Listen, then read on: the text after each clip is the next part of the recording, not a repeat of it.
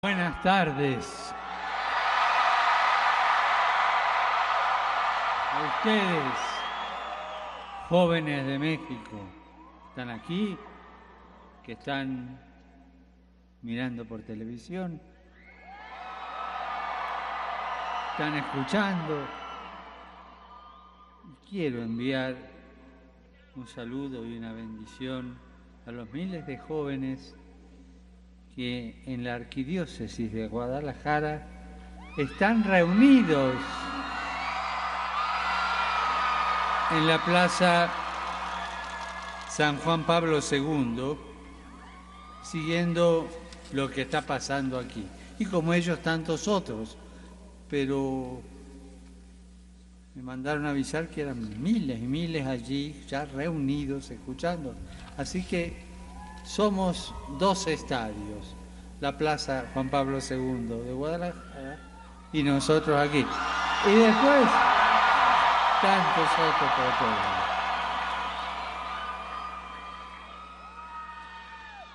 Yo conocía las inquietudes de ustedes porque me habían hecho llegar el borrador de lo que más o menos iban a decir. No es verdad, ¿para qué les voy a mentir? Pero a medida que hablaban también, iba tomando notas de cosas que me parecían importantes para que no quedaran en el aire si no aparecen en lo que yo resumí de lo que ustedes me habían dicho y como respuesta. Les cuento que cuando llegué a esta tierra fui recibido con una calurosa bienvenida.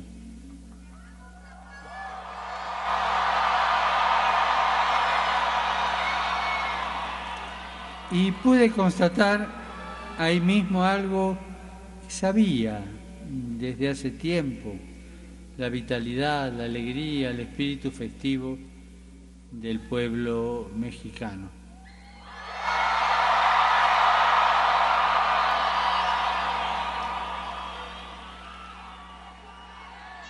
Ahorita, después de escucharlos, pero especialmente después de verlos, constato, nuevamente otra certeza. Algo que le dije al presidente de la Nación en mi primer saludo.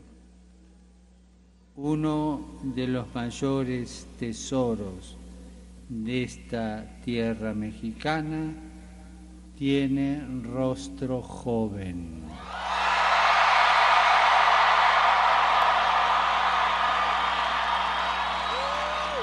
Son sus jóvenes.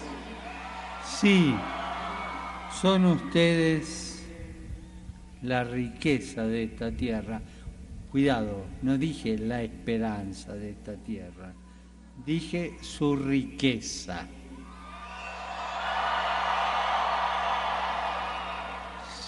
La montaña puede tener minerales ricos que van a servir para el progreso de la humanidad. Es su riqueza. Pero esa riqueza hay que transformarla en esperanza con el trabajo, como hacen los mineros cuando van sacando esos minerales. Ustedes son la riqueza, hay que transformarla en esperanza.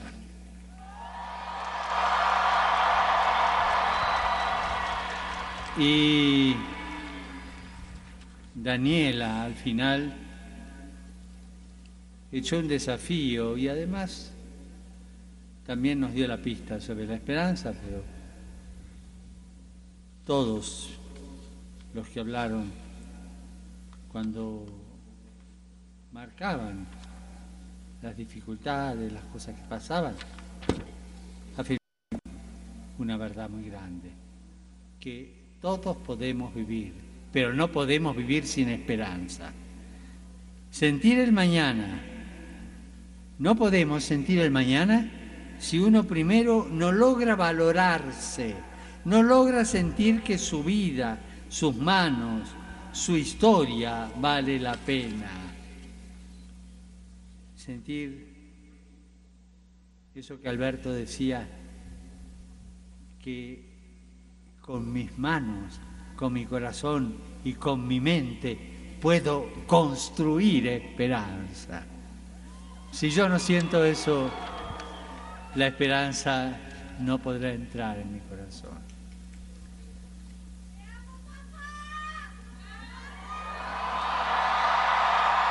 La esperanza nace cuando se puede experimentar que no todo está perdido y para eso es necesario el ejercicio de empezar por casa, empezar por sí mismo. No todo está perdido. No estoy perdido, yo valgo, yo valgo mucho. Les pido silencio ahora. Cada uno se contesta en su corazón. ¿Es verdad que no todo está perdido? Yo estoy perdido, estoy perdida. Yo valgo, valgo poco, mucho. La principal amenaza a la esperanza son los discursos que te desvalorizan, te van como chupando el valor y terminás como caído, ¿no es cierto? Como arrugado, con el corazón triste. Discursos que te hacen sentir de segunda, sino de cuarta. La principal amenaza a la esperanza es cuando sentís que no le importás a nadie o que estás dejado de lado. Esa es la gran dificultad para la esperanza. Cuando en una familia o en una sociedad o en una escuela o en un grupo de amigos te hacen sentir que no les importás. Y eso es duro, es doloroso. Pero eso sucede o no sucede. ¿Sí o no? Sí, sucede. Eso mata, eso nos aniquila. Y esa es la puerta de ingreso para tanto dolor. Pero también hay otra principal amenaza a la esperanza, a la esperanza de que esa riqueza que son ustedes crezca y dé su fruto.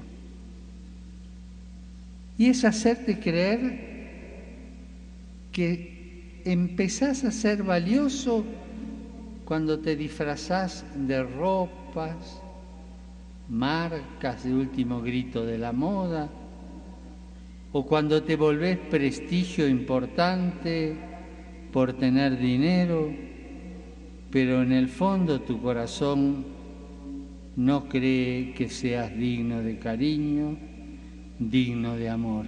Y eso tu corazón lo intuye. La esperanza está amordazada por lo que te hacen creer. No te la dejan surgir.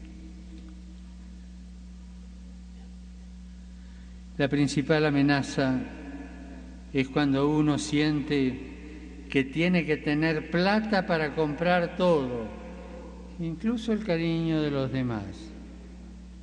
La principal amenaza es creer que por tener un gran carro sos feliz. ¿Es verdad esto que por tener un, gran carro sos feliz? Ustedes son la riqueza de México. Ustedes son la riqueza de la iglesia. Y no los estoy Permítame que le diga una frase de mi tierra. No les estoy sobando el lomo.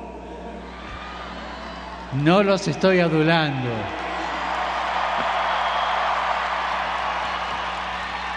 Y entiendo que muchas veces se vuelve difícil, difícil sentirse la riqueza cuando nos vemos continuamente expuestos a la pérdida de amigos o de familiares en manos del narcotráfico, de las drogas, de organizaciones criminales que, sientan, que siembran el terror. Es difícil sentirse la riqueza de una nación cuando no se tienen oportunidades de trabajo digno. Alberto lo expresaste claramente. Posibilidades de estudio y capacitación. Cuando no se sienten reconocidos los derechos, los derechos que después terminan impulsándolos a situaciones límites. Es difícil sentirse la riqueza de un lugar cuando por ser jóvenes se los usa para fines mezquinos seduciéndolos con promesas que al final no son reales, son pompas de jabón. Y es difícil sentirse rico así. La riqueza la llevan adentro y la esperanza la llevan adentro, pero no es fácil. Por todo esto que le estoy diciendo, ¿qué es lo que dijeron ustedes? Faltan oportunidades de trabajo y de estudio, dijo Roberto y Alberto. Pero pese a todo, no me voy a cansar de decirlo, ustedes son la riqueza de México.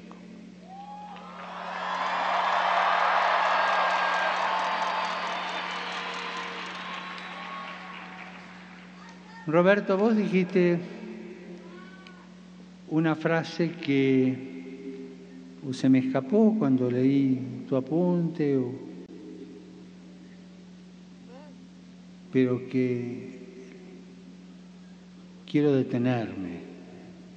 Vos hablaste que perdiste algo y no dijiste perdí el celular, perdí la billetera con plata, perdí el tren porque llegué tarde.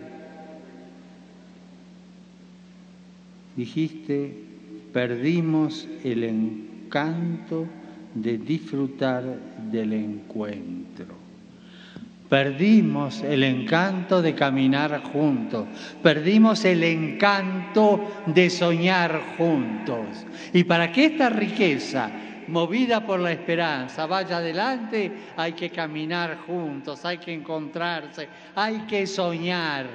No pierdan el encanto de soñar Atrévanse a soñar.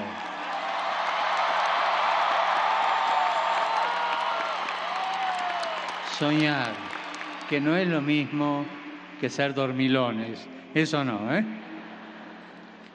Y no crean que les digo esto de que ustedes son la riqueza de México y que esa riqueza con la esperanza va adelante porque soy bueno o porque la tengo clara. No, queridos amigos, no es así. Les digo esto y estoy convencido. ¿Y saben por qué? Porque como ustedes creo en Jesucristo.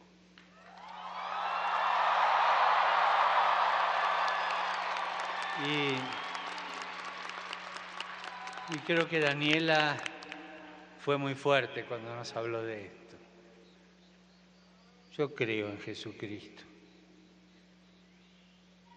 Y por eso les digo esto. Él es quien renueva continuamente en mí la esperanza. Es Él quien renueva continuamente mi mirada. Es Él quien despierta en mí, o sea, en cada uno de nosotros, el encanto de disfrutar, el encanto de soñar el encanto de trabajar juntos. Es Él quien continuamente me invita a convertir el corazón. Sí, amigos míos, les digo esto porque en Jesús yo encontré a aquel que es capaz de encender lo mejor de mí mismo. Y es de su mano que podamos hacer camino. Es de su mano que una y otra vez podamos volver a empezar.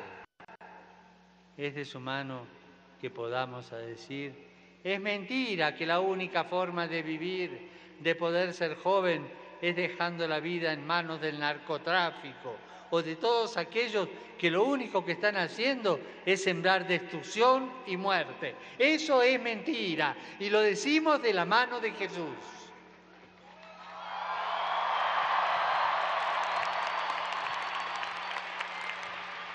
Es también de la mano de Jesús, de Jesucristo el Señor, que podemos decir que es mentira, que la única forma que tienen de vivir los jóvenes aquí es la pobreza, la marginación. En la, marginación de oportunidades, en la marginación de espacios, en la marginación de la capacitación y educación, en la marginación de la esperanza.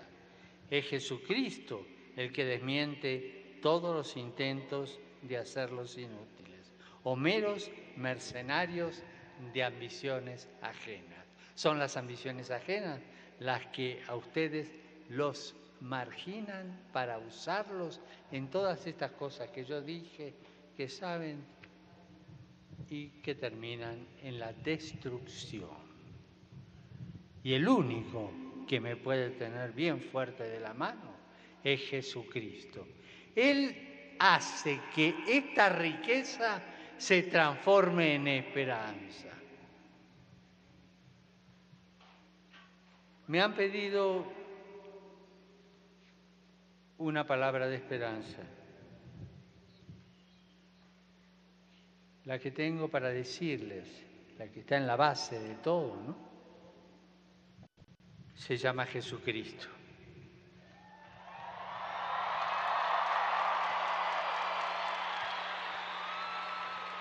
Cuando todo parezca pesado, cuando parezca que se nos viene el mundo encima, abracen su cruz, abrácenlo a Él. Por favor, nunca se suelten de su mano aunque los esté llevando adelante arrastrando. Y si se caen una vez, déjense levantar por él. Los alpinistas tienen una canción muy linda, a mí me gusta repetírsela a los jóvenes. Van, mientras suben, van cantando. En el arte de ascender, el triunfo no está en no caer, sino en no permanecer caído. Ese es el arte. ¿Y quién es el único que te puede agarrar de la mano para que no permanezcas caído? Jesucristo, el único. Jesucristo que a veces te manda un hermano para que te hable y te ayude. No escondas tus manos cuando estás caído. No le digas, no me mires que estoy embarrado o embarrada. No me mires que ya no tengo remedio. Solamente déjate agarrar la mano y agárrate esa mano. Y la riqueza que tenés adentro, sucia, embarrada, eh, dada por perdida, va a empezar a través de la esperanza a dar su fruto, pero siempre agarrado de la mano de Jesucristo. Ese es el camino. No se olviden, en el arte de, en el arte de ascender, el triunfo no está en no caer, sino en no permanecer caído. No se permitan permanecer caídos. Nunca. ¿De acuerdo? Y si ven, y si ven un amigo o una amiga que se pegó un resbalón en la vida y se cayó, anda y ofrecele la mano, pero ofrecésela con dignidad. Ponete al lado de él, al lado de ella, escuchalo. No le digas te traigo la receta. Como amigo, despacito, dale fuerzas con tu palabra, dale fuerzas con la escucha, ¿eh? esa medicina que se va olvidando, la escuchoterapia. ¿eh? Déjalo hablar, déjalo que te cuente. Y entonces poquito a poco te va a ir extendiendo la mano y vos lo vas a ayudar en nombre de Jesucristo. Pero si vas de golpe y le empezás a predicar y a darle y a darle, pues pobrecito lo vas a dejar peor que como estaba. ¿Está claro? Nunca, nunca se suelten de la mano de Jesucristo. Nunca se aparten de Él. Y si se apartan, se levantan y sigan adelante. Él comprende lo que son estas cosas. Porque de la mano de Jesucristo es posible vivir a fondo. De su mano es posible creer que la vida vale la pena, que vale la pena dar lo mejor de sí, ser fermento, ser sal, ser luz en medio de los amigos, en medio del barrio, en medio de la comunidad, en medio de la familia. Después, Rosario, voy a hablar un poquito de esto que vos dijiste de la familia. En medio de la familia. Por esto, queridos amigos, de la mano de Jesús, les pido que no se dejen excluir, no se dejen desvalorizar, no se dejen tratar como mercancía. Jesús nos dio un consejo para esto, para no dejarnos excluir, para no dejarnos desvalorizar, para no dejarnos tratar como mercancía. Sean astutos como serpientes y humildes como palomas. Las dos virtudes juntos. A los jóvenes, viveza no le falta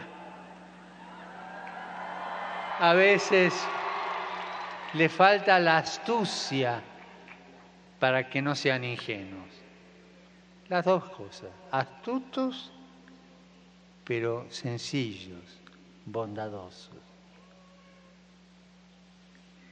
Es cierto que por este camino quizás que no tendrán el último carro en la puerta, no tendrán los bolsillos llenos de plata, pero tendrán algo que nadie nunca le podrá sacarle, que es la experiencia de sentirse amados, abrazados, acompañados. Es el encanto de disfrutar del encuentro, el, encanto de soñar en el encuentro de todos. Es la experiencia de sentirse familia, de sentirse comunidad. Y es la experiencia de poder, de poder mirar al mundo, a la cara, con la frente alta. Sin el carro, sin la plata, pero la frente alta. La dignidad.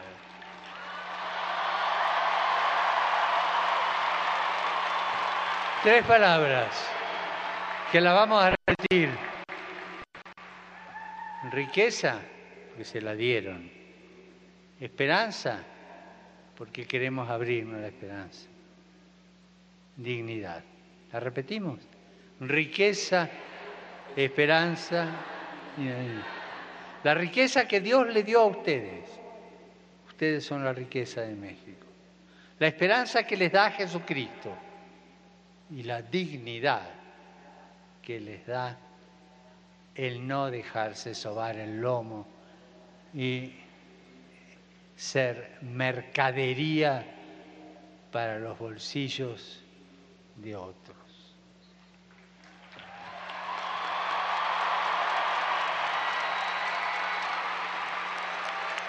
Hoy el Señor los sigue llamando, los sigue convocando, al igual que lo hizo con el indio Juan Diego. Los invita a construir un santuario, un santuario que no es un lugar físico, sino una comunidad, un santuario llamado parroquia, un santuario llamado nación. La comunidad, la familia, el sentirnos ciudadanos es uno de los principales antídotos contra todo lo que nos amenaza, porque nos hace sentir parte de esta gran familia de Dios. No para refugiarnos, para encerrarnos, para escaparnos de las amenazas de la vida o de los desafíos. Al contrario, para salir a invitar a otros, para salir a anunciar a otros que ser joven en México es la mayor riqueza y por lo tanto no puede ser sacrificada. Y porque es riqueza, es capaz de tener esperanza y no da dignidad. Otra vez las tres palabras, riqueza, esperanza y dignidad. Pero riqueza esa que Dios nos dio y que tenemos que hacer crecer.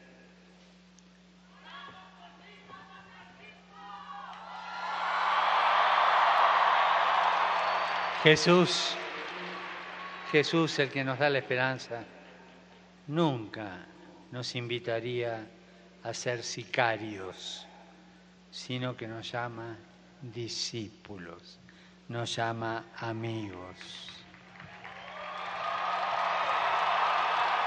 Jesús nunca nos mandaría al muere, si todo, sino que todo en Él es invitación a la vida. Una vida en familia, una vida en comunidad. Una familia y una comunidad a favor de la sociedad. Y aquí, gracias. Y aquí Rosario Rosario, retomo lo que vos dijiste, una cosa tan linda. En la familia se aprende cercanía, se aprende solidaridad, se aprende a compartir, a discernir, a llevar adelante los problemas unos de otros, a pelearse y a arreglarse, a discutir y a abrazarse y a besarse. La familia es la primera escuela de la nación. Y en la familia está esa riqueza que tienen ustedes. La familia es como quien custodia esa riqueza. En la familia van a encontrar esperanza porque está Jesús. Y en la, y en la familia van a tener dignidad. Nunca, nunca dejen de lado la familia. La familia es la piedra de base de la construcción de una gran nación.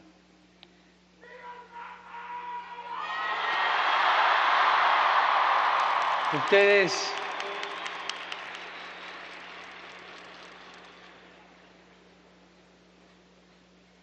son riqueza tienen esperanza y sueñan. También Rosario habló de soñar. ¿Ustedes sueñan con tener una familia?